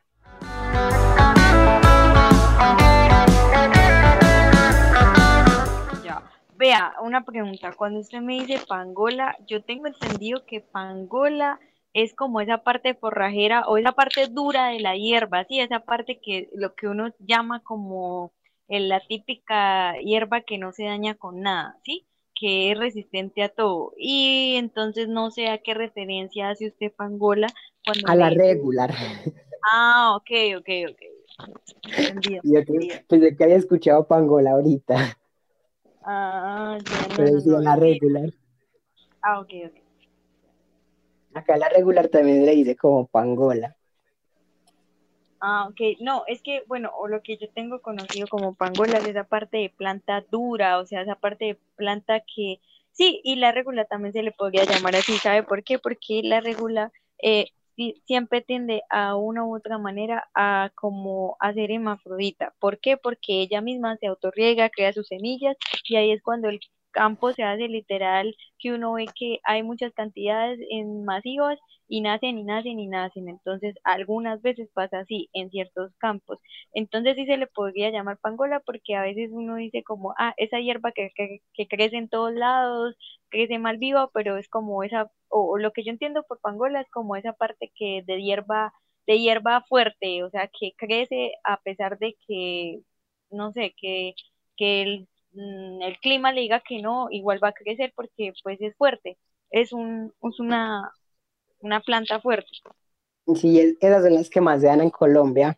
Lo que es Mangoviche, lo que es Santa Marta Golden, incluso los que son las de Corinto, son semillas que tienen esas características y que se adaptan a las condiciones geográficas y el territorio. A mí la parte de la agricultura también me ha gustado mucho y parte de eso lo ha venido como trabajando uno de los colectivos en que yo estoy, que es el Sumacausai, y nos hemos acercado más que todo es como a la permacultura y a la agroecología, que son como otras formas de entender la agricultura más relacionadas con el ambiente y que replican como estados naturales para evitar como el uso de elementos químicos. Entonces, por ejemplo, antes de sembrar, se prepara un suelo, que el suelo va a ser réplica del suelo del bosque, emulando eh, los comportamientos de los microorganismos con, que ahí cohabitan. Entonces, se trae musgo del bosque para que tengan los microorganismos en descomposición, se mueve la tierra, se agrega materia seca. ¿Sí? También como cuando hablamos de humus. Sí, son distintas formas, algunas directas con el suelo, otras de preparación extra, como se pueden ver en las producciones de humus, en estas composteras, como se puede ver en los violes, que los violes también son producciones naturales que se agregan después, o se puede ver directamente con el, la preparación del suelo. Por ejemplo, hay algunos cultivos que culturalmente y para preparación del suelo se hacen unas quemas previas. Como cuando obviamente el terreno está infectado o hay algún tipo de plaga y ahí luego eh, es que empiezan a poder cultivar porque a veces las tierras tienen ciertos tipos de plagas, entonces eso es lo que se hace como cuando se hace cierto tipo de quema o bueno, eso es lo que le explican a uno los profesores, que es la manera del campesino de desinfectar la tierra porque pues eh, los que, obviamente los que lo hacen de manera, eh, pues que siempre todo lo quieren manejar de manera orgánica, porque los que no, pues simplemente con químicos y así, pero entonces es más perjudicial como las polillas. Entonces cuando nosotros sentábamos a hablar con el campesino, en este caso el cacao, pero también pues se habla de la papa, pero en ese caso como del, del cacao, el campesino nos explicaba algo que muchas personas no saben y ellos claramente cuando uno entra, ellos, uno como ambientalista o como persona que no viene del campo, ellos siempre, no sé, yo creo que esto se lo había explicado Alejandro, que hay tres tipos, ellos, ellos los, los manejan así, tres tipos de campesinos. Entonces, eh, tres tipos, sí, de campesinos. Entonces ellos decían como el campesino radical, el campesino ambientalista y el campesino terrateniente, que ese ni, no es considerado ni siquiera campesino, pero simplemente lo nombran así porque pues eh, se, se, involucra en, la, en las tierras como tal. Entonces ellos son muy recelosos y ellos casi no son como a contar cierto tipo de cosas porque siempre tienen el miedo de que de pronto eh, uno vaya a terminar contando cómo es que hacen este tipo de cosas orgánicas y lo conviertan en algo que lo usen para la venta. Entonces son bastante celosos. Entonces él, por ejemplo, nos, nos explicaba que para el cacao o para cuando se torna lo de la polilla, ellos agarran y en agua, ponen agua cerca donde está bastantes como lugarcitos de agua y ponen eh, jabón, pero jabón sin olor. Y dentro de eso le ponen em, esto, ¿cómo decir? No o, o, es que eso tiene un nombre, pero en estos momentos no lo recuerdo. Como decir, bueno, como cuando una mujer tiene el periodo, ellas lo colocan exactamente adentro, pero de la polilla mujer. ¿Sí? ¿Me hago entender? Pues yo entiendo en la medida de mis capacidades porque no manejo mucho ese tema. Bueno, bueno, entonces es como hormonas, ya, ya, ya, ya. Hormonas, hormonas femeninas de las polillas. Entonces los colocan sobre el agua y cuando el macho, que es el que llega a colocar los huevos y todo, él al colocarlos lo que hace es morirse. Entra directamente al agua y cuando entra se ahoga y se muere y es una manera ecológica de cómo ellos tratan ese tipo de polillas y ese tipo de cosas. O por ejemplo, esto es algo que los campesinos casi no les gusta decir, pero si ustedes viven en un lugar frío y tienen alrededor de unos campesinos que ustedes digan, no, pues a mí una vez me comentaron esto, resulta que ellos agarran cenizas, o sea, cenizas, agua de lluvia, 75% de agua de lluvia y el resto de agua normal que no tenga cloro, pues sí, tiene que colocarse al sol por más o menos dos o tres días porque toda el agua proviene, o sea, le aplican cloro, la mayoría de agua, no es que exista agua pura ahora, entonces la colocan dos días al sol y la van mirando de qué manera de que tampoco se pudra o en fin. Entonces, 75% de agua de lluvia que si esté resguardada, eh, preferiblemente en cántaros como donde guardan la leche, pero entonces eso hay que desinfectarlo para que la leche no quede adentro. Entonces, como tienen que desinfectarlo, lo mejor para desinfectar eso es agarrar cáscaras de naranja, echarlas dentro, ponerlas como, como caliente y eso hace una desinfección total de eso. Entonces, bueno, ahí después de hacer eso, echan el agua de lluvia, la guardan, mientras que hacen el otro proceso, en este caso, como se estaba en un lugar donde el agua sí se, o sea, se dice que es pura totalmente, entonces no se tiene que hacer eso, pero si no lo es, pues se coloca dos días al sol. Y ahí pues obviamente el cloro y muchas cosas se organizan. Y después le echan ceniza, ¿sí? Le echan 25% de ceniza, 25% de cal y simplemente después lo revuelven, lo dejan tapado por tres días y después con una especie de atomizador que ellos tienen, se la echan a las, a las temperaturas muy frías o las heladas que ellos llaman y se las echan a, a, pues obviamente a los cultivos y eso hace que los cultivos sean más resistentes y las heladas no los quemen y no los dañen.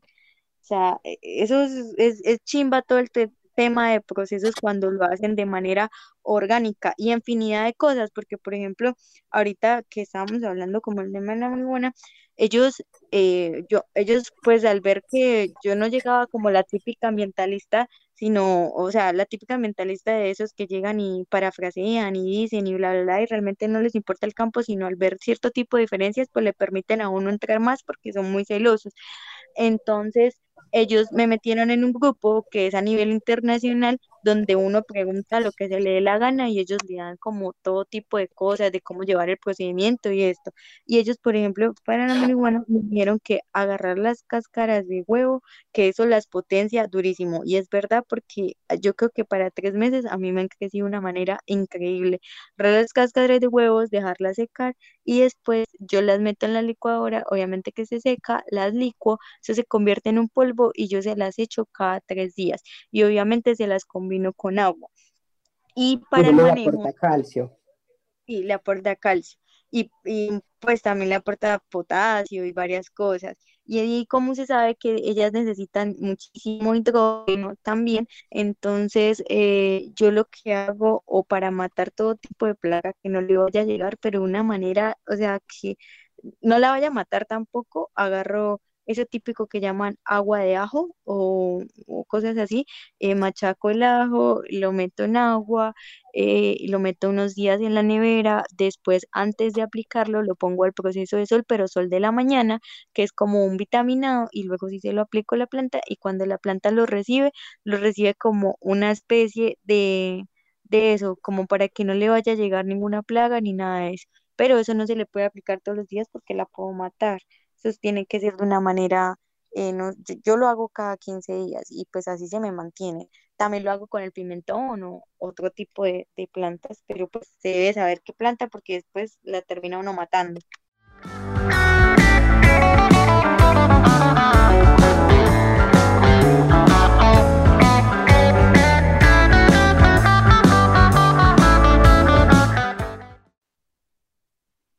Bueno, yo, yo creo que estas reflexiones dan como buen lugar para el, para el cierre, para sacar conclusiones, para ir como planteando, pues, eh, digamos, una posición frente al consumo de marihuana, ¿no? Que es la pregunta con la que yo quisiera cerrar y quisiera que todos los presentes la contesten. Y es concreto, y bueno, y que den, por supuesto, una razón, ¿no? Y es, ¿consumo de marihuana sí o no? ¿Por qué? Eh, de pronto no para nosotros los nacidos en el año 90 o 2000, que podemos ser un poquito más de mente abierta, no, no tan conservadores, pero pues incentivar a un consumo eh, responsable, cada quien, sobre todo adultos, que, que tengan su capacidad para, para decidir y saber qué hacer con su propia vida. Y sí, 100%, 100% a favor del uso de marihuana medicinal para tratamientos como la epilepsia, tratamientos de Alzheimer, eh, para controlar eh, el ciclo del sueño y, las demás que, mencionamos en este podcast. Entonces, el consumo responsable y por parte de, mayores de edad. Creería que sería conveniente. Realmente yo no estoy de acuerdo con el consumo de la marihuana Actualmente, sí, o sea, hasta cierto punto. ¿De qué hablo? No estoy de acuerdo hasta que se haga una legalización total de la marihuana en el país, hasta que el gobierno sea el que distribuya, ¿sí? cannabis de, primer nivel, tal como lo hay en Holanda, ¿sí? que hay, hay cafeterías donde puedes y, y lo puedes hacer con total libertad. Sí, entonces no estoy de acuerdo con el consumo hasta que se haga una legalización y hasta que haya una educación para los jóvenes, sí, desde el colegio, que, que los jóvenes sepan qué es lo que están consumiendo, qué es lo que van a consumir, hasta que estén enterados de, de cada sustancia y puedan hacer un uso responsable y no se vuelvan dependientes, ¿sí? Porque la marihuana se vuelve una droga es cuando la persona se vuelve dependiente. Entonces ahí es cuando empiezan a señalarla, empiezan a juzgarla, empiezan a hasta términos pues que realmente ofenden. Entonces creo que eso acabaría con, con el estigma, estoy seguro. Es eso. Eh, y pues en la investigación que pude hacer como para contextualizar un poco, porque de una u otra manera uno dice como, bueno, yo he consumido, pero no soy consciente de las realidades del consumo, ¿vale? Entonces, eh, aquí lo que filtran la información, con lo que han hablado más de uno de los que estamos aquí, ha sido el hablar y el decir como, bueno, la adicción de la marihuana. Y eso me ayudaría a mí a responder sí o no a la marihuana. Entonces, las estadísticas que puedo encontrar hablan eh, primero pues del consumo de la marihuana. Solamente el 9% de las personas que la consumen ¿vale? Son los que se vuelven adictivas. Pero esto tiene también como otro punto eh, de comparación, ¿listo? A diferencia de ese 9%, a diferencia de, lo, de las personas que fuman tabaco, el, 39, el 32% de las personas que fuman tabaco, pues se vuelven eh, adictas. Y el 20% eh, con respecto a las personas que snifan cocaína. Entonces, casi que la estadística nos da pie para abrir un poco el pensado y como cortar de raíz como ese, ese, ese, ese pensamiento negativo de que si usted consume la marihuana de manera recreativa, más que todo por el tema del THC y las sensaciones de euforia, etcétera, se va a volver adictivo y usted va a la perdición o usted se va a volver pues alguien que no debería ser o va a terminar en malos pasos. Entonces, me parece interesante porque las estadísticas apuntan y le suman a pensar que por lo menos por el tabaco hay muchas estadísticas de muchas personas que mueren en cada año. Entonces digamos como que vean que no es tan negativo como lo vemos.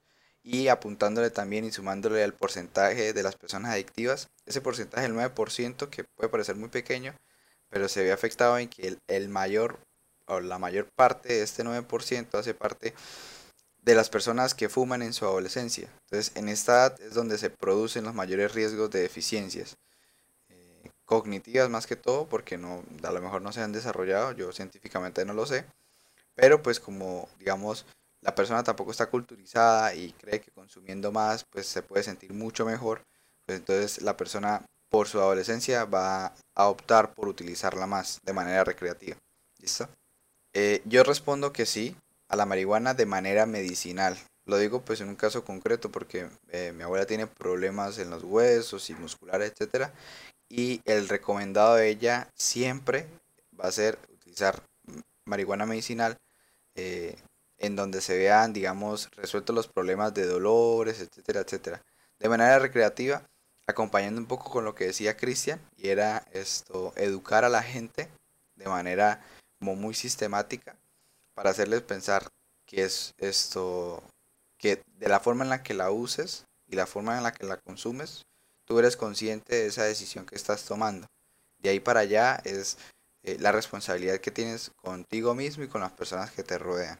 El problema yo digo que no es tanto de que en un principio se consuma marihuana o no, el problema es que el niño o el adolescente que consumió a temprana edad le empiezan a ofrecer otros tipos de, eh, drogas. Entonces, esas sí pueden ser que, que le generen algún efecto nocivo para la, para la salud y pues de pronto digamos que el pelado consuma la mayoría de veces marihuana, pero de pronto consuma otras cosas en cierta medida pocas, pero esas sí son las que le hacen daño. Entonces, ahí es donde la persona cae como en esa en, en, esa adicción y, y, que puede generar la muerte, no sé, cualquier cosa la persona.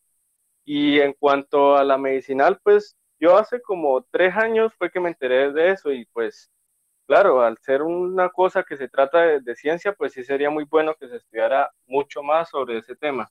Yo digo que sí y que en todos los ámbitos, porque es una planta que en este momento necesita una reivindicación por parte de la humanidad frente a la relación que ha tenido con ella, incluso mirándola desde un sentido espiritual que en muchas culturas se ha negado. Por ejemplo, las variedades índicas que provienen de la India y de Afganistán han sido históricamente muy relacionadas con ámbitos espirituales donde se da el consumo del cannabis para ejercer la lectura de los Vedas y la lectura de ciertas tablas y escrituras sagradas. Entonces, desde todos los ámbitos creo que necesita una reivindicación. En este momento, desde el sentido recreativo, podemos apropiarnos de muchos espacios y de nosotros mismos porque el consumo, como bien dijeron, es un acto de decisión y es parte del libre desarrollo de nuestra personalidad que no puede entrar a ser coartada por entes institucionales. Y esto lo ha venido viendo y reconociendo el Estado colombiano a través del tiempo, generando ciertas transformaciones legislativas, como les mencionaba, que en cierta medida las puedo interpretar como un acercamiento y una apertura al acceso a un consumo consciente reconociendo la posibilidad, por ejemplo, de que podamos tener en nuestros hogares hasta 20 plantas y aprovechar lo que de ella dé para nuestro consumo y para mantener como la autosuficiencia y mantener como nuestra dosis requerida, por así decirlo. en los ámbitos medicinales me parece fundamental que cada día sigan dando los avances, se sigan reconociendo la importancia de estas plantas y que colectivos como el colectivo TANI, acá en la ciudad de Medellín, como la Fundación Fundaluba, sigan ejerciendo estas prácticas reivindicatorias de la planta y de resistencia que permiten ese ámbito educativo, que acercan a las personas que tienen las necesidades medicinales, que tienen las afecciones en su salud, para que se acerquen a la planta, para que conozcan la planta, incluso para que la puedan cultivar y en muchas ocasiones para que puedan generar su propia medicina. Cuando no es posible generarla, se han venido dando contactos con entes tanto nacionales como internacionales para la consecución de medicamentos a base de cannabis que han sido muy esenciales para personas con distintos tipos de afecciones, desde epilepsias hasta cáncer, entre muchas otras. Entonces, es fundamental. En respecto a la parte industrial, pues esa no la mencionamos mucho, pero los entornos de esta prima que les dije en algún momento, que ha sido el cáñamo industrial, son muy importantes para generar transformaciones medioambientales desde ámbitos textiles, alimentarios, incluso desde ámbitos de combustibles. Del cáñamo podemos extraer material para fabricar ropa, zapatos, harina, mantequilla, leche, se pueden sacar combustibles, un montón de cuestiones que se deberían estar utilizando y aprovechando, entendiendo los cortos tiempos que tiene esa planta para generar su producción y su madurez para conseguir la suficiente como características para generar transformaciones industriales. Entonces, yo considero que debe darse la ampliación en todos los ámbitos y que incluso ese reconocimiento y esa aceptación del consumo puede permitir otra serie de regulaciones encaminadas a proteger ya más al consumidor, entendiendo que éste pueda conocer qué consume, cómo lo consume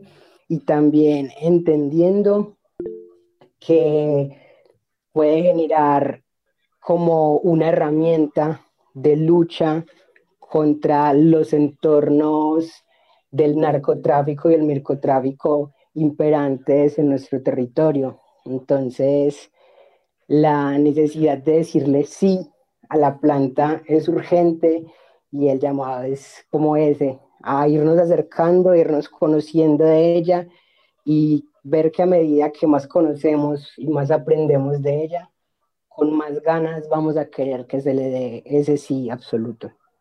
Yo opino que consumo sí, pero un consumo responsable. Y cuando se habla de un consumo responsable, a veces ni siquiera se habla de cantidad, sino se habla de saber qué se está consumiendo y qué no se está consumiendo. Y ya uno elige eh, de qué manera quiere, eh, pues me refiero, qué tipo de sustancia consume, eh, si lo hace como el típico que llaman, no sé, regula, o si le hace algún tipo de cambio químico que uno dice, no, es que no me hace o es que sí me hace. Entonces quiero agregar algo también que es que yo creo que no se tocó en el tema y es que, por ejemplo, todos deberíamos saber que el THC se puede aumentar de una manera. Las plantas se puede generar transformaciones para extraerle los componentes. Claro, por lo menos pues en la, la comercialización en la ciudad eh, si uno sale acá del barrio y, quiere ir a comprarse algo, en este barrio en el que yo vivo, solamente venden marihuana tipo creepy. O sea, no se consigue ninguna, ninguna otra. Y eso es lo que le llega a los jóvenes en este barrio. Sí, y ahí también podríamos hablar eh, del consumo eh, del autocultivo. O bueno, yo como persona em, consumidora hablaría del tipo de autocultivo autocultivo, de uno tener su propio autocultivo, cosa que no genera tampoco eh, que uno diga, uy, no sé, voy a tener no sé qué cuántas matas o no. Es más, que la ley 30 del 1986, si no estoy mal, que en el decreto 613 del 2017 dice que se permiten tener 20 plantas, ¿no? Que es, el, es como lo permitido. Y, y pues bueno, y también como que el decreto de 1844 que habla como todo el tema de la dosis mínima en espacios públicos. Entonces yo creo que eso es algo que uno, uno, si uno quiere acabar o erradicar con lo que hablábamos hace un rato, que es todo este tipo de narcotráfico y microtráfico, uno debería eh, tener su propio autocultivo y si uno quiere de una u otra manera eh, que su THC aumente, pues ya uno lo hace, uno mira cómo lo aumenta, ¿sí? Si lo hace de una manera eh, natural o si mm, mm, compra cierto tipo de plantas que ya vienen feminizadas o ya vienen químicamente tratadas para, pues, para tratar eh, la planta como tal. Pero yo opino que sí, pero siendo un consumo responsable. Y vuelvo y reitero, no un consumo responsable de cantidades, sino un consumo responsable de qué es lo que yo estoy consumiendo. Eh, bueno, para aclararte, la norma manifiesta como textualmente hasta 20 plantas. Entonces eso deja como abierto la interpretación. Algunas personas dicen que se pueden las 20 y hay otras que manifiestan que como dice hasta sería hasta sería tener las 19 para no llegar como a las 20. Entonces, en muchos espacios como de técnicas y recomendaciones de autocultivo, se ha como generado esa recomendación de tener mejor las 19 para evitar cualquier tipo de inconveniente con algún ente ya legal, policía o el que sea. Y si yo me recojo en esa manifestación de que es la mejor herramienta actualmente para hacer contra muchas acciones que han sido de las que han permitido y han prolongado esa satanización de la planta.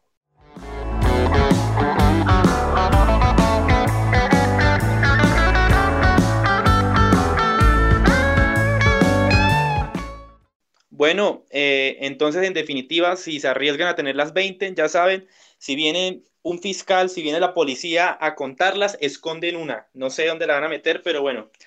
No, bueno, lastimosamente ya el tiempo se nos agota. Hay mucha tela por cortar, hay muchos temas sobre los cuales no profundizamos. El tema del autocultivo, el tema de una, eh, de una educación y de un consumo responsable, pues es, es parte de las soluciones que se deben encontrar mientras tanto, digamos, no se legalice en Colombia su producción y su consumo recreativo, digamos, en términos, en los términos más libres posibles.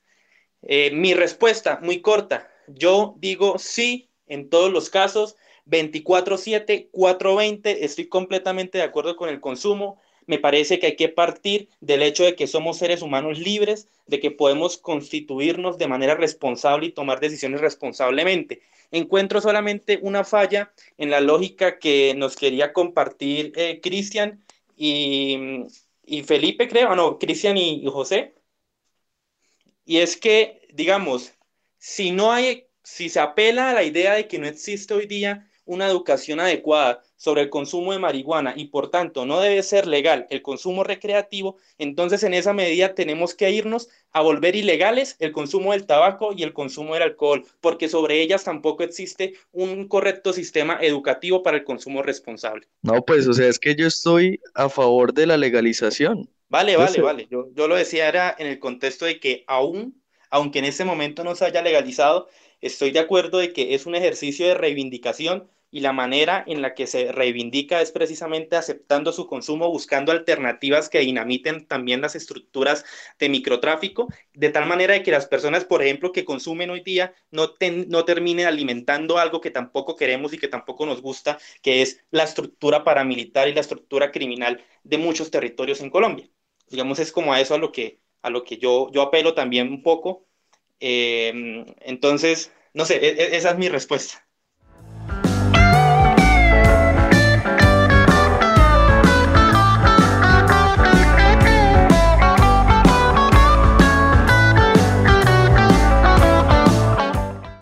Es que muchas de esas prácticas son, sí, de acuerdo a los contextos de los territorios.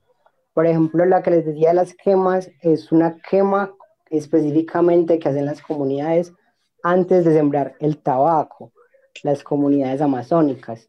Y esto le aporta unos nutrientes esenciales que requiere la pega del tabaco.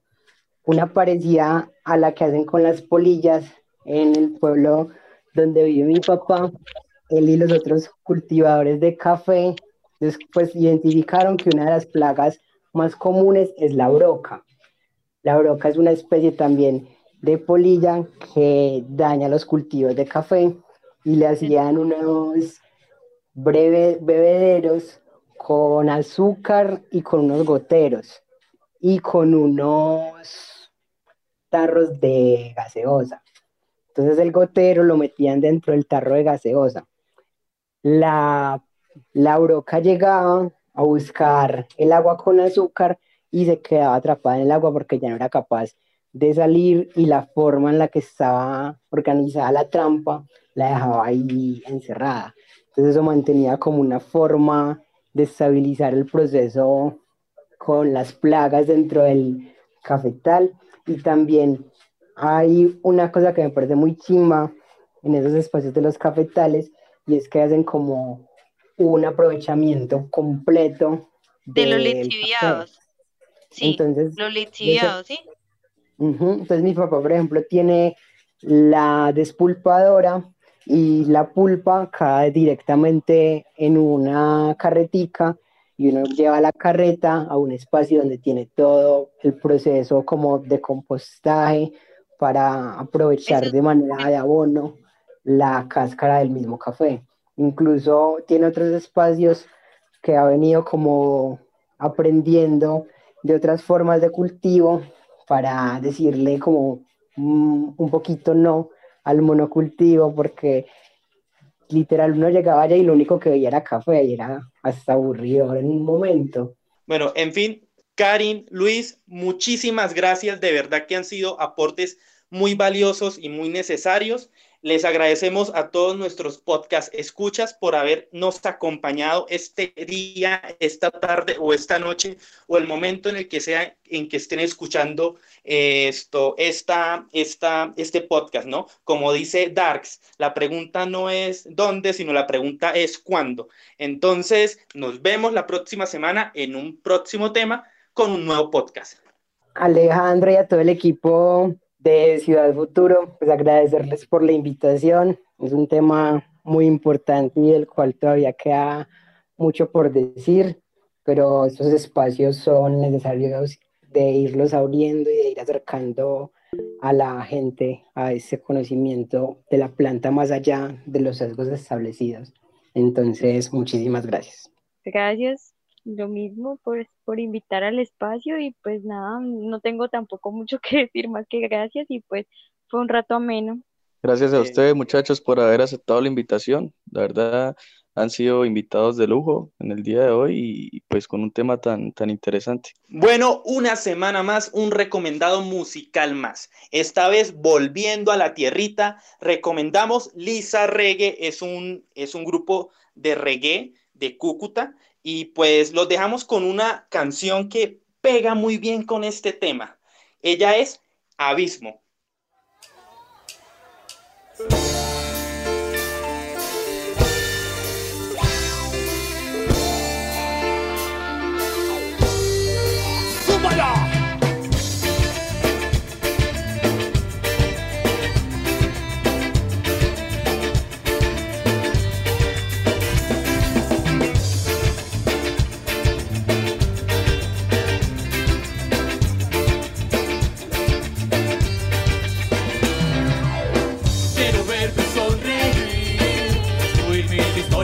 yesterday